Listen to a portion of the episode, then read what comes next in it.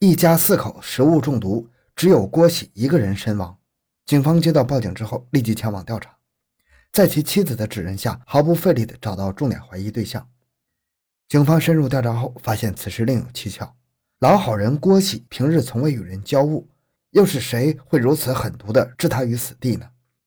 欢迎收听由小东播讲的《一家四口中毒，唯有丈夫身亡》，而妻子的举动引起了警方的怀疑。回到现场，寻找真相。小东讲故事系列专辑由喜马拉雅独家播出。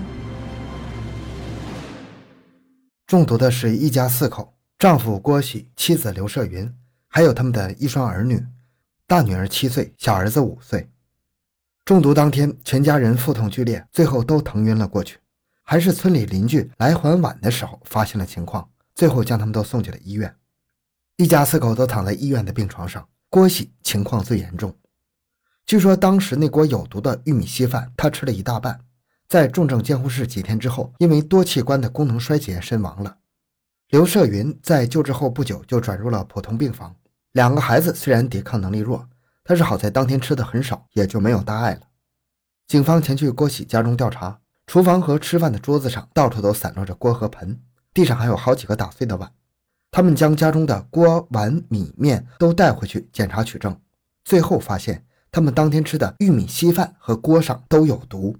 由此，警方确认这不是意外，而是有人蓄意下毒，便立即开始跟踪调查。郭喜去世之前，警方曾经在医院了解情况，期间郭喜的病房不断有前来探望的人，听谈话的内容有的是村里的邻居，有的是郭喜工作的同事。郭喜的姐姐听到弟弟出事之后，伤心的差点晕过去。这几天她明显憔悴了许多。除此之外，刘警官还注意到一名男子，从郭喜入院就开始常常来看他，有时还会待上一整个下午。刘警官也曾到刘社云的病房，进门时只见他与隔壁病床的人正在聊天，神情之中好像没有任何的担忧。刘社云是吗？我是河南省安阳市公安局的刘维平，这次案件的负责人。不用紧张，我只是向你了解情况。刘警官，请您一定要还我们一个公道。在跟他交流的过程中，刘社云透露一个关键的信息：郭喜一家中毒之前，曾有一个女子带人来砸过他们家。这个人就是同村的胡改玲。刘社云多次强调，此女子性格强势，心肠歹毒，早就对他们家抱有恶意了。最后，在刘警官的追问之下，刘社云这才说出了这件事的原委。刘社云的儿子和女儿十分贪玩，常常在外面玩耍。有一次，他们跑到胡改玲家种的枣子树前偷拿枣子，胡改玲正好经过，正准备教训他们时，被刘社云看到了。刘社云十分生气，大骂胡改玲欺负他家孩子，而胡改玲也是火爆脾气，两个人一句不对付就打了起来。可是胡改玲没有刘社云力气大，一时占了下风。回去之后，他气急败坏的带着几个人就把刘社云他们家给砸了。而刘社云看到这种情况，被吓坏了，于是他就给在公社上班的丈夫写信，让他回来。胡改玲毫无疑问的就成了案件的重点怀疑对象。就是刘警官确认胡改玲嫌疑这天，医院传来通知，郭喜不治身亡。第二天。刘警官和几名警察立即赶往了郭启家所在的村庄，找到了胡改玲。面对警方的审问，胡改玲否认自己有下毒的行为。他家是我砸的，但毒绝不是我下的。当时我是气不过那个刘社云，平常就看不惯他，想教训他一下。我有什么仇都是直接明面上报，背地里下毒那损招我干不出来。而且这一破事儿，我至于冒这么大风险吗？我是急性子，脾气差，但我也不是疯子。下毒什么后果，我清楚的很。我还没活够呢。况且人家郭大哥又没惹我，他脾气好的我都佩服。再怎样，我也不至于害他呀。村里哪户人家不念人家郭大哥的好？现在他很少回来就不说了。以前他在村里的时候，叫他帮忙，他就没说过不字。有什么事情，他都是跑得最快的。反正我们都说他这辈子哪儿都好，唯一不好的就是娶了这个媳妇儿。听了胡改玲说的，刘警官心中也生出疑虑，因为他没有从胡改玲的话语和神情中看出破绽和虚假。他隐隐约约感觉胡改玲不是凶手，但他没有表现出来。在晚上调查队会议的时候，刘警官将他的想法说了出来，而队内的陈警官跟他有同样的想法。我今天在村里调查时打听了一下，那天胡改玲去砸刘社云的家，带的几个人都是村里的。你们想想，正常情况下，谁会答应别人去砸同村邻居的家呢？除非是跟那人有仇，否则一般人恐怕不会做出这样的事儿吧。况且之前在医院里。来看郭喜的人不少，刘社云的病房就在楼下，但就没见几个人去过。我觉得这事儿多半跟胡改玲没什么关系。这刘社云有什么问题，还得从他们村的人下手去查呀。刘警官说着，点燃了一支烟。随后，他们又来到村里，郭喜家房子周围最近的有两户人家，一户和郭喜家门对门，另一户就在背后。刘警官去的时候，对面那家没人。于是他们来到了另一家，这家住着三个人：吴阿婆和她瘫痪的老伴儿，还有个儿媳妇。提到郭喜，吴阿婆眼泪都快流出来了。郭喜这孩子以前没少帮过我家的忙，我儿子很早就去外地打工，老伴下不了床，家里难免有些重活，郭喜都是不吭声的帮我做了。那年夏天，屋顶瓦片掀了一大片，郭喜二话不说，每天做完自家的事儿就来帮我修房顶。修完连饭都不在我家吃一口。这几年郭喜回家次数少，没精力管家里的事儿。回来他还被媳妇儿教训的狗血淋头。他媳妇儿是个没有教养的，把家里弄得乌烟瘴气的。村里好多人对他都有意见，也就是我住得近，不然谁愿意整天看见那些人呢？当妈了还没个样子，整天跟他对门的那家男人走的倒是近。从吴阿婆口中，刘警官得知。刘社云在村里十分不受待见，并且跟村里的其他男人都有不正当的关系。刘警官又走访了村里的另外人家，他们对刘社云是同样颇有微词，甚至听说刘社云对郭喜还有家庭暴力的倾向。在两人结婚之前，刘社云是隔壁村的姑娘，长得还算标致，但是家里比较穷，村里也有几个追求她的人，她都看不上，没有答应。郭喜在当时就在公社商城大队工作。过年回家时，他便成了村里的香饽饽，好几家都想让他当女婿。后来在机缘巧合之下，郭喜见到了刘社云，只见了一面，郭喜就喜欢上他了。刘社云父母自然是十分欢喜的，可是刘社云自己是不愿意的。但是他拗不过父母，两人就这样结婚了。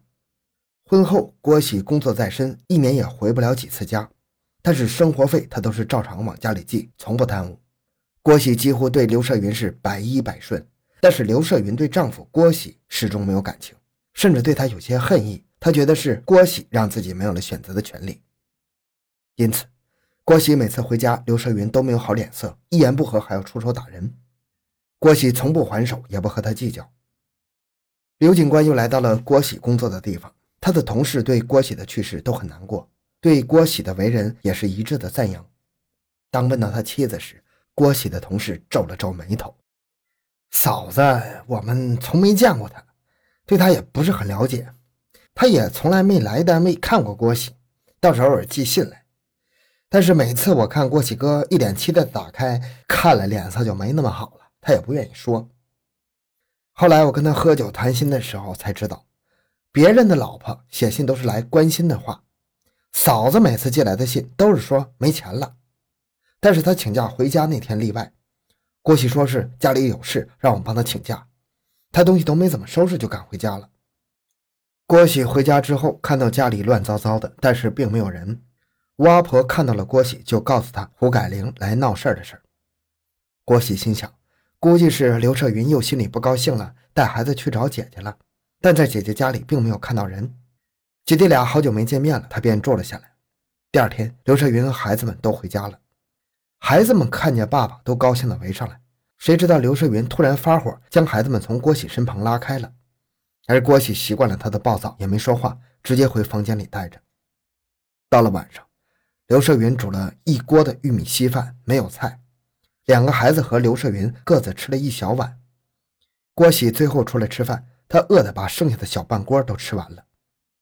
然而饭后不到一个小时，四人就分别出现了腹痛。这天，刘警官去郭喜家时买了点糖果。趁着刘社云出门，他问他两个孩子：“那天有没有在家看见其他的人？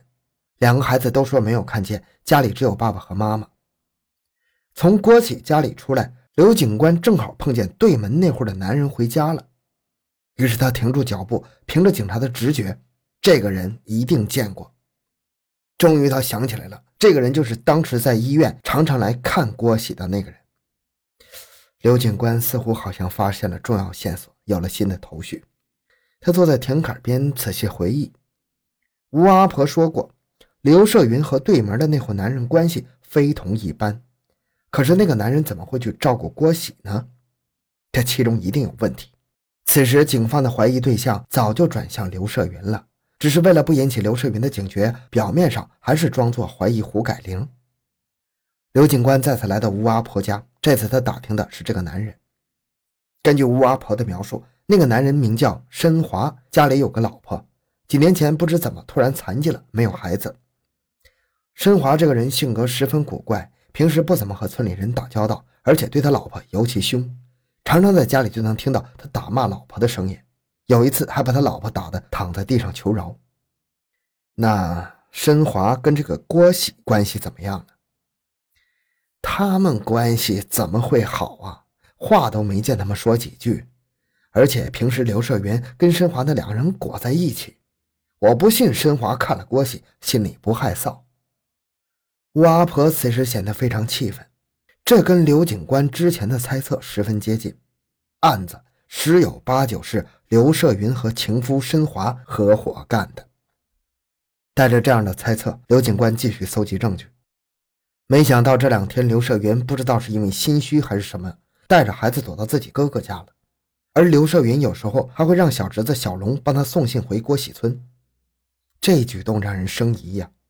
他的娘家人都不在村里啊。仔细一看，信是给申华的。在送信的路上，刘警官拦住了小龙，希望他配合自己找出真凶。小龙答应了，并把信件交给了他。刘胜云在信中告诉申华，说自己很慌，让他尽快把东西都处理掉。刘警官看完之后，告诉小龙不要向刘胜云透露任何事情，就当什么事情都没发生，正常把信送出去。第二天，申华回了信，也是经小龙的手传信。信中，申华让刘胜云赶紧回来，不然会引起警方的怀疑，并告诉刘胜云自己已经把东西处理掉了。随后，刘警官立即向局里汇报了情况，而刘胜云、申华二人也被直接抓捕归案。在审讯室，二人交代了犯罪事实。药是申华搞到的，当天是刘胜云向锅里下的药。为了不引起怀疑，自己和孩子都吃了，但是控制了量，没吃多少，故意留了大部分给郭喜。而令人吃惊的是，申华的老婆的残疾也是申华导致的。这两个人为了在一起，为了自己的私欲，伤害甚至杀害了无辜的人。最终，他们都受到了法律的制裁。刘胜云、申华二人因为故意杀人罪被判处死刑，缓期执行。好，今天内容就到这里，感谢收听，咱们下期再见。